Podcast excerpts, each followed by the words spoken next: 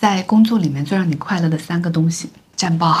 就每次就达成目标那一瞬间，我都会觉得就是像我在心里拉开了一个易拉罐，汽水一般涌出来的那种快乐。其实还是关系。那天为什么十点钟我被点燃了？因为你跟我说，我做这个直播最重要的就是快乐。这句话其实不重要，但是这句话里你透露出对我快乐的在意，对我特别重要。那天在直播间，你也在，艾瑞克也在，我嫂子他们也在。佳佳始终也在屏幕那端，有很多很多重要的关系，此时此刻汇聚在了这件事里面。你要说我是不是因为做直播这件事情给了我一个路径恢复？其实不是的，是做直播这件事情给了我一些关系，这些关系给了我一个恢复的路径。还有，因为做直播这件事情有一些跟铁粉之间的关系，所以最重要的还是感受到人的存在。对，是的，我觉得人啊，活着不为了关系是没有办法为了别的事儿的。不因为关系，我们还能因为什么而活着？嗯，升职加薪啊！你这个升职加薪，首先你是有有人要称赞你的升职加薪才会存在的。对，如果没有人，全世界就你一个人呢，你升职加薪给谁看啊？嗯。这就是我看《黑暗荣耀》感受到的那种恐惧。他要报仇所证明的那些人都没有意义，那件事情完全不是你的事情。但是你记得吗？那天你就为了那件事情就在那儿通宵。然后我出于人道主义精神，我就没有走，我在你旁边拉了张床睡觉了，记得吧？然后我等我早上醒来的时候，已经是就是天亮了，你还在那儿弄。但那个事儿完全不是你的事情。我的问题是，是什么动力支撑着你在这样工作？你去工作的那个状态是非常可怕的。你的那种 all in 跟投入，你不要觉得比我更少，你是比我更强的。嗯，就我已经想到这儿了，我还做不到，我受不了啊。嗯，我觉得这是工作给我带来的痛苦，就是你看到不你看到这件工作了，你也知道他如果把它做好会是什么样子。如果把它有条理的、逻辑清通畅的做完是什么样子？嗯，如果你没有做到，你会痛苦，因为你本可以做到。嗯嗯，我觉得这是个问题，是个病，是不是？还是你太看得起你自己了？因为你只要染了这事儿，你就得做成那样子，这才是你。嗯嗯，对，是啊，你想想啊，我那些累不都是活该吗？如果不是跟你配合，我我我也会得过且过。我刚想说，以后我们俩得过且过一点，行不行？不要互相折磨，不然太累了。岁数也大了，我身体也没你身体那么好。只要你做得到，我倒是没问题。嗯，真的吗？我不信。那看你做不做得到吧。就是你肯定早上、下午就要干了，然后第二天早上一定会给一些新的想法和觉得哪里不对。嗯，所以我觉得你很神奇，你。这么燃烧自己的工作，但竟然又不关心世俗意义上的升职加薪。工作里面什么时候快乐？赚钱很快乐。我说的不是给自己赚钱啊，就的确是，比如说搞定了一个大客户，嗯嗯，然后大家都就都很高兴啊，这就是会搞会开心的事情。你说我为了什么呢？我不是说我不在乎评价，是我更在乎我。真的得到了什么？嗯，比如说实实在在的经验和能力。如果是一些虚名，比如说你去这个公司混一个什么样的 title，你的这个履历让你以后去找新的工作的时候薪资更高。嗯，那我还是没有得到，哎，对，可以握在手里的能力。对，我就特别不安全。我我觉得在这一点上，你对自己是很有信心，不是说你多好啊，而是你拿到这个事情，你特别能判断自己能做到什么程度。你对自己的能力特别了解，不然很慌啊！我是拿到一件事情，反正我就编一些瞎话，然后就上了，就是给自己壮胆。那你不心虚吗？就做，不断的震动，不断的行动，然后就完全消解掉了我的恐惧。我才不管自己能做到什么程度呢。所以那个时候在公司，老板不是说有很多事儿，如果不是因为我就没了吗？对，因为你直接就冲了，对，就发令枪还没响呢。对我这个事儿，如果在你这儿，可能想着想着，因为你我想说。这个跑道有问题吧？对你就会说这不行那不行那这个事儿可能就没了。嗯嗯，所以我升不了职。但是但是我冲，然后冲到那儿，哎，果然发现炸了，就是 掉下去。对，就掉下去。嗯，看我还在看地形，已经下去了。你拿了一个事儿，你经常跟我说的这事儿干不了，因为什么什么什么什么什么什么。后面我掉下去之后，我发现也确实，工作也只是一件事情，每个人所求都不同。你像刚才这种。大家都快乐的赚钱的这种快乐，我能想到的真的是一件好笑的事情。然后我觉得啊，如果工作里面会发生这样的事情，那工作就是值得的。每次你找我在那哭的时候，我都觉得很好笑，就是整个场景都很精彩，你在那哭的不得了了。然后可能就是你认为别人不看重你的工作能力啊，然后我觉得很逗。工作本身就是挺痛苦的，因为本身就是剥削劳动力嘛，你的确得有用。才可以在追求自己达到这个要求的过程里面，做一个自然人，你是不被接受的。这种行为本身当然会让人感到不适，所以在工作里感受到大家还是人的时候，就会让我很快乐。经常就是整个公司都没有什么人了，就是我们组的人在这儿聚几个，那儿聚几个，大半夜在那儿聊选题，非常专注和投入，专注和投入就会能让人感觉很快乐。嗯，然后我有的时候突然在这种时候会醒过来，我给他们拍照片，然后我觉得好。好开心，就是因为不容易。起码我招的人，他对这个过程感兴趣，这个过程我都认为是这个工作的吸引力之一。嗯，他甚至可以抵扣一些钱。比如说，我很喜欢玩干冰，就是把干冰放到水里之后，它冒烟。嗯，你点冰淇淋的时候，它那个外卖袋子从里面就会有干冰嘛。各个部门的人都会把，就是只要点了这种外卖，我就动不动在那工作的时候，啪就丢了两袋。干冰在我工位上，经常就我们组开选题会的时候，就是拿一个那个大花瓶装上水，然后把干冰放进去，然后它就冒烟。我们就在仙境里面开选题会一样。我能记住的快乐事情都是这些。这里面包含了别人对你的重视吗？除了重视、关心，还有一种允许。嗯嗯，就是他也想玩儿，或者说大家不是工作机器，像在开小差一样的那种开心。这可能是我喜欢跟你一起工作的一个重要的原因。之前我都以我一直以为我要跟你学习，但是后面可能是因为你的工作过程是快乐的，开小车拆的动作特别多，然后我其实也挺快乐的，但是我不能自己干，你带着我干可以。如果大家都很正经的话，我会很害怕这个工作，哎，挺难受的吧？我也不敢随便玩儿啊。我觉得你才是最儿童的那个人。就你一直迟迟不愿意进入大人的世界，你眼中的大人的世界就不玩儿是吗？那我就是要当一辈子儿童。对呀，我觉得，嗯，我很追求这些，我觉得这些东西可重要了呢，就是玩儿的部分。那其实是一种莫大的奢侈。你之前跟我说，你哎，你这个记得吗？就是人生没有意义，但人生有美。嗯嗯，首先啊，它有一部分。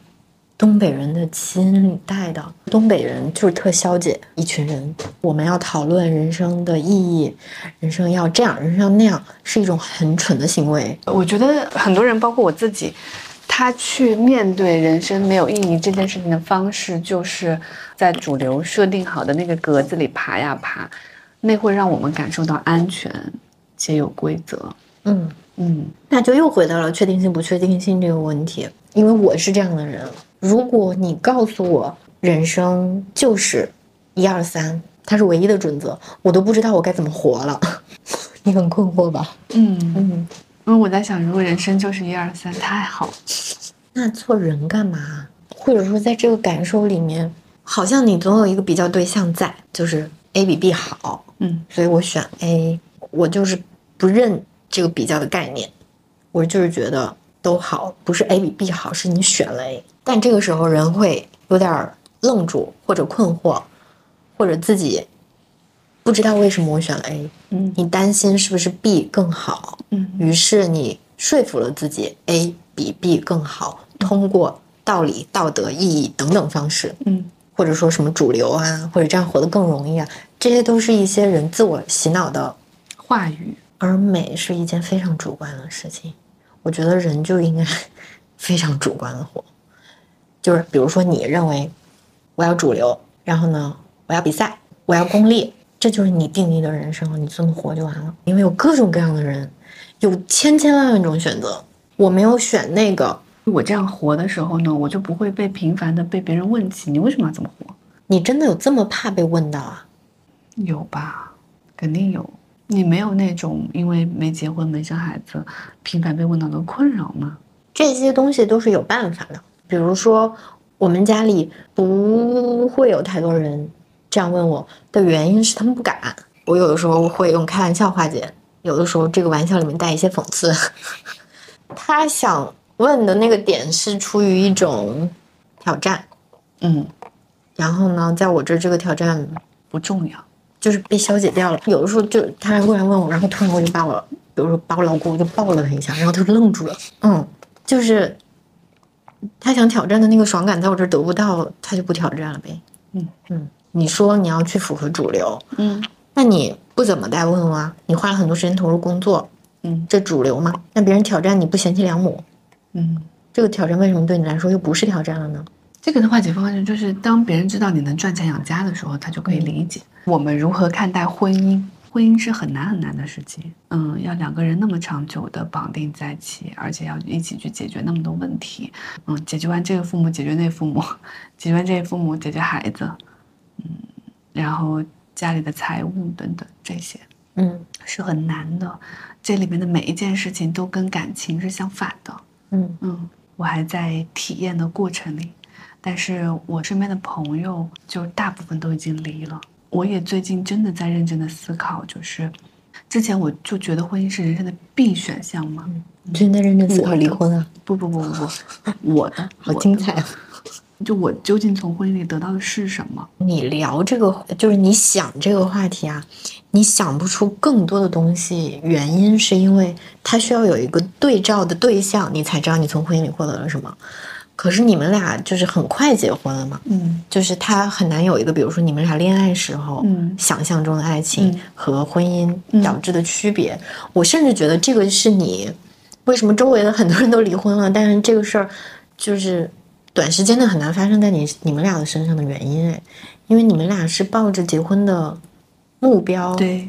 在一块儿的，对，你们不会有那种特浪漫爱的预期，特、哦不会，对，所以我们对婚姻的预期很低，我们对彼此的要求特别少。就像有时候 Eric 对我的要求已经少到我可能几天都没有见孩子，他很还是很平静，就是就是他对我没有要求到让我觉得因为他没有关注你，像那个时候我妈跑医院的时候，因为都是他主要在跑嘛，这周末要去弄跟个医生弄个什么，他也不会跟我说，他就自己弄了。嗯嗯，嗯。他也没有想着要把我搅和进来啊承担什么责任。要我也不跟你说，怪麻烦的，你干嘛还要指教我？你是怎么想象婚姻的呢？比如说，我上一次分手不就是因为结婚这事儿没谈拢吗？那之前我们俩已经把这个问题搁置了很久了，你能明显感受到这一直是个问题。但是那两三年里面呢，就一一提到这个话题，两个人都在岔开话题，聊点别的，聊点电影啥的，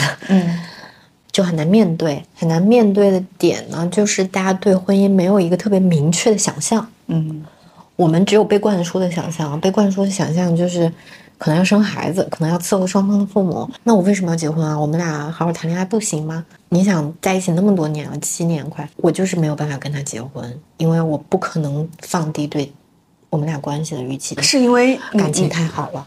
是因为你们的感情没有办法啊、受到这些责任的破坏，因为这个里面因责任而带来的一些以前不不需要看到的面相，比如说很多你要承担这个，你要承担那个的指责，或者说我们要分一二三的这种破坏了亲密的举动，我就是很害怕这个事情给人灌输的那种概念会让人动作变形，我很怕大家都在说结了婚就好了的这种话语。会让我生气。怎么可能结了婚好了？结了婚是一切问题的开始。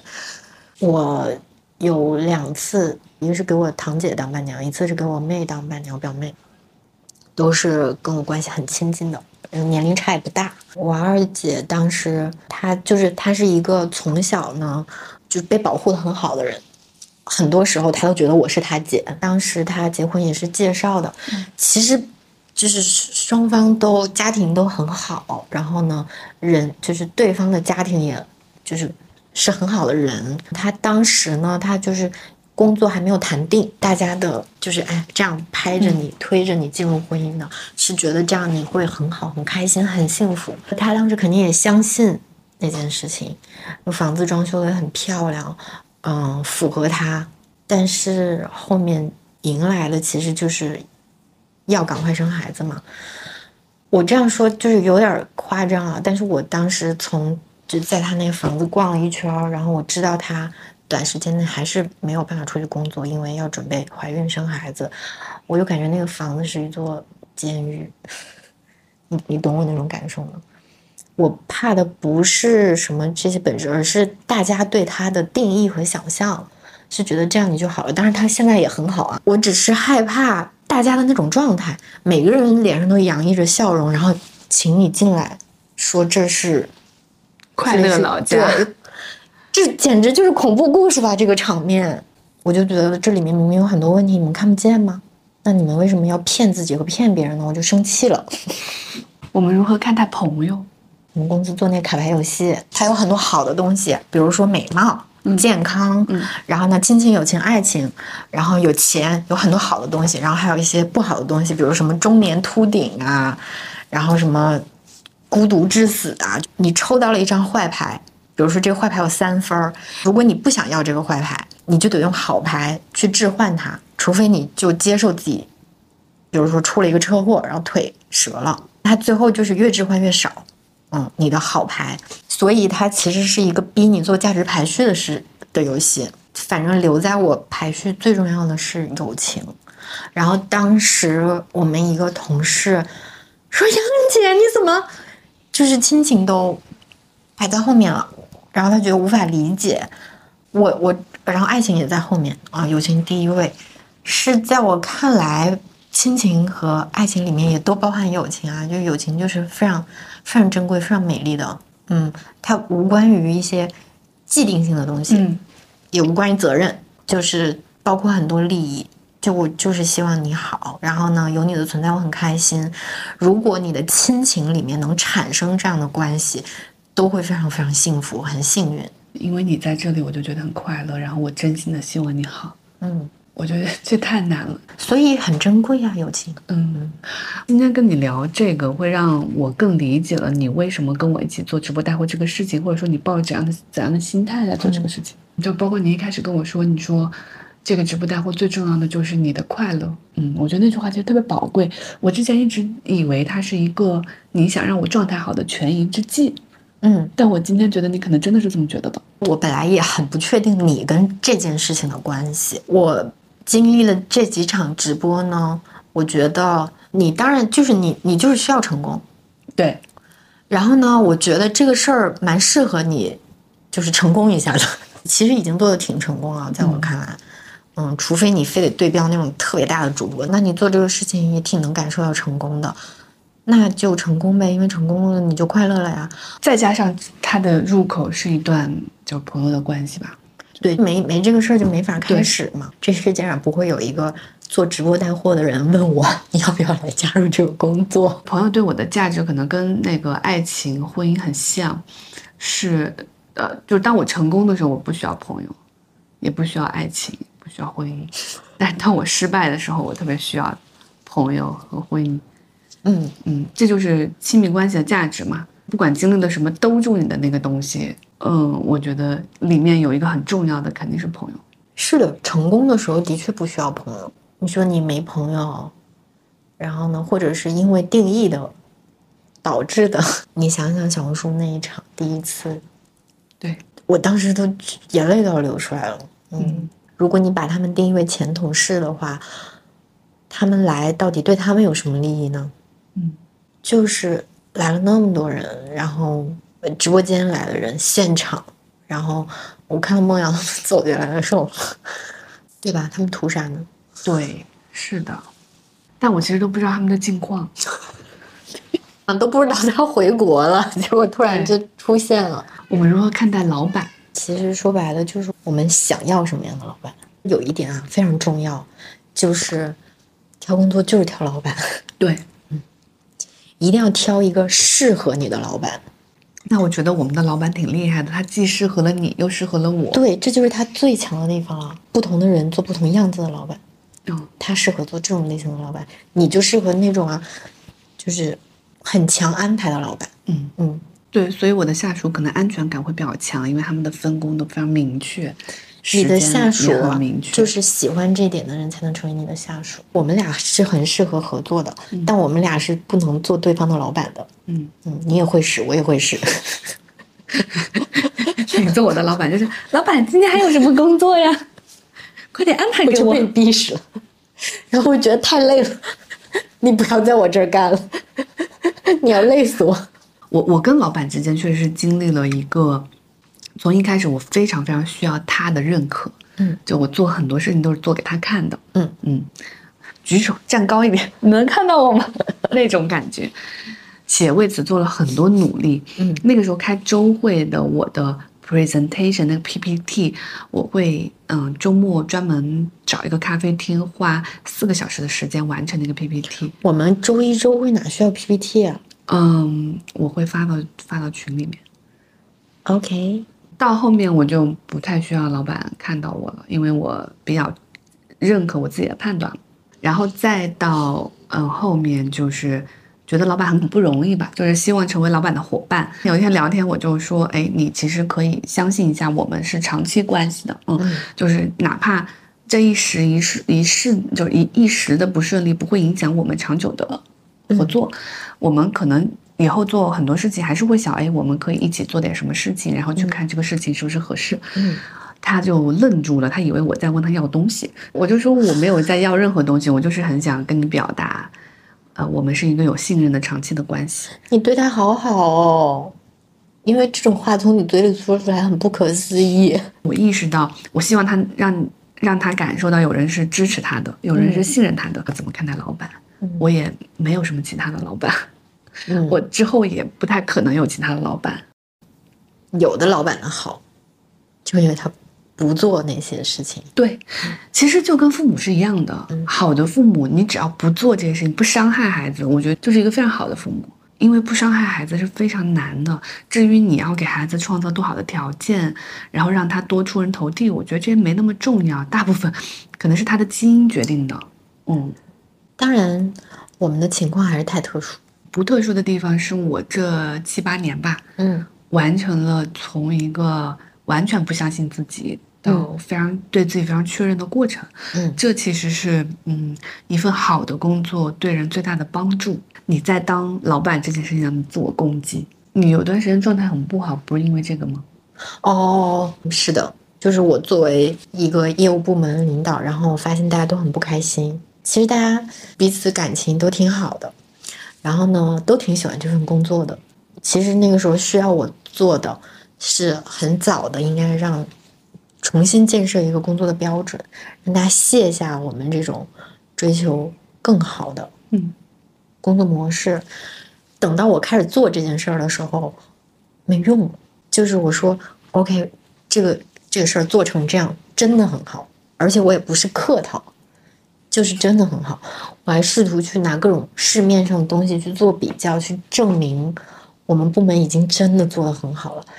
但是以前的那个工作惯性让大家，就是我怎么说根本不重要，每他们也变成了在心里面有一个很高的标准。你看你的下属会变得跟你一样，对，当领导，反正最对我最大的痛苦就是孤独，因为你招的人你肯定是喜欢的，但是我们的工作关系又带着权力关系，这个事儿吧就很别扭。你也希望他就是开心点儿啊，或者是如果你对一个朋友，对吧？你就说哎不开心不干了，那我不能跟我的下属说不开心不干了。嗯，嗯，好像这种事儿对我来说一直是一个问题似的。就又回到那个了嘛，就是朋友关系跟职场关系。嗯，我会知道事情是事情，人是人，同时我也并不克制的在交朋友，我没有压抑这一点。我们如何看待父母？你以前看待父母的方式和观点，在你生孩子了之后有改变吗？有，嗯因为呃，小时候我妈经常说，等你当妈了就知道了。嗯，我发现我当妈了也不知道，就算了。然后为他付出一切那种，就我全没有。我可能是一个在这一点上比较自我的妈，所以我女儿她成长里面的一个大的人生困惑就是冷漠。她可能会觉得他妈很冷漠。如果我带她出去啊，我经常把自己弄得好好的，什么耳环、耳项链戴得整整齐齐，她啥都没有，我完全就不知道给她弄什么。这个可能会成为她的要克服的人生课题吧。那么我对于我妈就更放松了。因为我就明确的知道，他为我的付出付出到这个程度是他的选择。对，就像我现在每次直播，他还会买很多东西，但是他会列清楚他花了哪些钱，什么他的哪个朋友，他哪个阿姨在我直播间花了什么钱，都会列列出来给我。那我也我也没有负罪感，需要你返钱吗？不是，第一他确实关注我，对我好，每次我直播他会准时到场。第二他还号召他身边的人在我直播间花钱。第三他就是需要我知道，就像那种给份子钱得登记一下。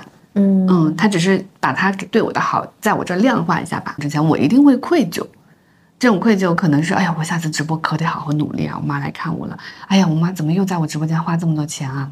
还要跟他说别了，我现在就是我知道这是他是他的他的选择，他是个成年人，他要在我这儿花钱，他就花。然后他紧接着那个账单下面是一些对此次直播的评价，然后我就我就我就我就看着，然后我也比较能把它当成一个客观的评价去看待。我会想，哎，为什么他买了这个东西？为什么从他是用户的角度，他会觉得这里不太舒服？我经历过两个阶段，第一个阶段就是，哎呀，我也可得改呀，嗯。第二个阶段是我看都不看，什么玩意儿，嗯。然后第三个阶段是现在就，嗯，他可能说的有道理啊，他看他怎么说的。我我之前可能对我妈有一些误会，比如说我老觉得他这样做是要控制我，可能也不是控制，他只是比较笨拙，他不知道怎么表达他的爱，表达他的爱就是把他的账单发给我，让我知道就行了。他他可能是想表达我的支对我的支持，对我把这一切理解的比较健康和阳光。嗯嗯，我也能比较健康跟阳光的面对他。嗯，就像之前我可能一个月才给他打个电话，他就会说你怎么最近都不给我打电话？哎，我就会马上很愧疚，说哎呀，确实确实，我之后可得记着一周给他打个电话。我现在就说我忙着呢，我这个月干嘛干嘛干嘛，你怎么不给我打呀？对吧？你你会明显感就是后面这个状态健康了，因为我就把他当成一个人在沟通了，他不是一座山。我是一个很差劲的妈，我觉得我女儿也挺好的。对，嗯。有的时候就是因为你的这种差劲，对，所以问问才能过得很好。对，嗯，那你呢？你爸生病之后，你对于父母，因为我我觉得很艰难的是，我没有办法想象的是，你处在一个可能随时要做好准备他会离开的状态。同时吧，他又，你知道，就是做很多在大家看来，对对他的身体比较危险的事情，以及呢，我跟我爸就是没有那么亲密。我跟我爸的状态是属于，现在回去就是我单独跟他待着，嗯，我们俩要出去吃个饭，嗯，我会感觉尴尬。我爸话又很少，你不知道他在想什么，我会紧张，是这么一个关系。原生家庭反正没有什么大的波折，我们三个人互相比较对脾气，甚至是一个很幸运的事儿。之前我没有特别仔细想过那事儿，直到，嗯，我回去。给他搞住院透析的事情，嗯，我以前会觉得我对于死亡这件事情好像有所谓很成熟的观点了，嗯，我不是那种完蛋了，然后我爸现在很严重，所以呢，那我就要疯狂的想办法去解决这个事情，因为有的事情不是你解决能解决得了的，但是但是那一个月反正。生理反应就是我月经没来，我从小到大都没有过，我月经就是非常正常，非常健康，都有生理反应了，就每天就陪床嘛，在医院，然后有的时候半夜会哭。经历完那个呢，我想就是首先哭的是什么呢？就是人永远都是为自己哭的，我这是为我爸哭的吗？为自己哭的吧？就是你你怕你有一天失去他，嗯，然后有了这个想法之后，突然在想。我到底对他本人能感同身受多少？我发现很难，或者我不敢去感同身受。就是他的处境到底是什么？他现在心里在想什么？因为我问他也不会说的，他说不出来，他也不跟我聊。你跟他聊身体的话题，他也要回避的。我感觉我能做的都做了，剩下的事情我帮不到他了，是他自己的旅程。我说的是内心的，就是你怎么看待？因为。哎，我爸今年多少岁？我爸六四的，嗯嗯，不算很老吧？现在五十九。同学，我同学大部分都是同龄的嘛，父母，大家都在干这个干那个。所以我去想象这个事儿的时候，就是我不敢想象。我觉得心理上的伤害和压力肯定会更大的，因为一定会觉得特别孤独。嗯，你是一个病人，他从我我很小的时候得糖尿病，所以他听到的大部分亲人都是关于他健康的告终。你不要干这个，少吃点那个。嗯，在很多亲密关系的场景里，他是被当做一个病人对待的。我觉得这点已经够烦了。同时呢，他自己的性格导致，比如说要透析啊或者什么，这个事情对他来说，他是会有自卑感的。嗯嗯，然后他就不愿意接触其他人。嗯，因为他以前也是个领导嘛。我记得刚开始的时候，他很多很多以前的同事啊，那些下属都完全不知道我爸生病了。嗯，都不知道发生了什么，他也不说。所以我意识到，如果我去体会完他的处境了之后，我要做的就是不把他当个病人，然后我也不会焦虑了。比如他就是不能喝太多液体的摄入，他不能吃冰，我先不管他。我以前在家看到他又在喝水，我跟我妈都紧张，嗯，就很难受。我现在不会了，嗯。我很重视他当下的感受，就是在正确跟快乐之间选择快乐，因为那个正确对他来说没用。哦，那那个正确代表着更健康，可能。嗯，更健康代表着就是说，比如说多活几年。嗯，第一，我认为在他的价值排序里，这件事情就是排在第二的。嗯，就是排在后面的，不是说他不想健康，而是。就我爸就是很典型的那种，我要是这也不能干，那也不能干，我活着干嘛？以及长久的作为病人，这不能干，那也不能干，人是很丧失尊严感的。七年前刚刚认识的时候，全西西在我眼中是一个理性、功利、工具化自我也工具化别人的效率机器，而我在他眼中是个飘在空中、瞧不上其他人、脑子不好的文艺女青年。我们之间看不到任何成为朋友的可能性。经过七年的被迫相处，我们变成了关系亲近的朋友。成为朋友的过程，就是看见一个人的过程。我看到了他身上强烈的生命力，近似于某种动物性，那是我非常羡慕却实在很难拥有的东西。我们大家都是用标签识别他人的，但当你揭下标签后，仔细看。每个人本身都是一个绚丽的、值得讲述的世界。看见一个人，就是看见一个世界。这个过程很美妙，这个过程也是我认为人值得活下去的重要吸引力之一。最后，如果还有什么话想说，我想对西西说：我以（括弧天使般的）（括弧完毕）朋友的目光，让大家认识了一个更可爱、丰富的你。而我付出的代价是接受你毫无美化效果的死亡镜头，让我的眼袋、法令纹和松眼皮暴露无遗。作为答谢，我认为你应该自费购买一台美容仪送给我（括弧同时最好附加一些美白功能）（括弧完毕）。不客气。